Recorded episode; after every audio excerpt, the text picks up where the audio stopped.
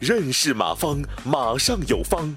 下面有请股权战略管理专家、泰山管理学院马方院长开始授课。一个叫飞的同学问我：“马老师，我占大股六五十以上，持股的股东有权利看公司的账，不多。做持股平台的话，不好，不太好说服他们，不知道怎么办啊？就很简单一句话，你那个。”你记一句话，你内部约定，任何一个股东有公司法上说有了解财务的权利，公司法上说没说看账的权利，能听明白了吗？这个账和财务账和报表是两码事我的理解，报表是穿了衣服，账是扒了衣服。这个扒了衣服谁都不愿意让大家看，所以你让您的股东就你就说一句话，你内部自己先约定，任何一个股东可以了解报表，但是账就别看了。你想看账，可以我们共同公司商量，定期每年请第三方审计看一下，这个简单了吧？嗯，然后这是第一步，我认为你这样就就这样约定一下就好了，好吧？然后还有一个，任何股东其实有权利是可以看账的，你们内部约定一下。然后如果没有其他特殊目的性，不需要看账。如果你再说一个，如果任何人看账，必须经过董事会同意，说明你的目的。再就是看账，只能你自己看，也不能录音，也不能拍照，也不能复印，什么都不能。管再说一个，你基本上人看他看不懂。啊，好吧，我就说这些。然后就一马平川说，全员持股跟众筹最大的区别是什么？这两码事啊。你众筹的时候取决于你的全员持股的话，你除非是你 你这样，你面向有一个项目面向所有的员工众筹，然后再就是让所有的员工持股，这种逻辑上可能是一个意思。啊，但是这个全员持股更多的。讲的是你做股权激励的时候，每人都分股份。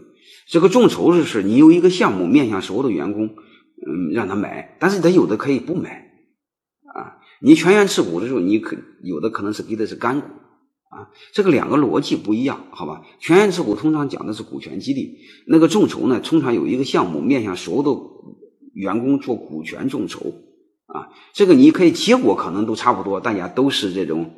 都有了股份，也可能是每人员都有了股份，但是这个实现的途径和目的也不一样，好吧？你先把这个看透，你面上看差不多，好吧？呃，这个说马老师说不是大股东，但嗯不能说了算，嗯，不是大股东，但不能不能这么理解啊。呃，任何人都有参与公司的权利，无非是根据股份多少参与。你但是你股东，甚至你比如小股东不要紧，你联合起来几个股东联合起来可以选一个人当董事，这也可以参与公司的决策，好吧？嗯，当然如果他的股份很多，大于六十七，那就没有办法，他就一个人说了算。如果小于五十，如果是小于六十七的话，成立董事会的话，呃，他是至少得有一票让给弟兄们啊，嗯，最起码大家可以有决策权吧好吧？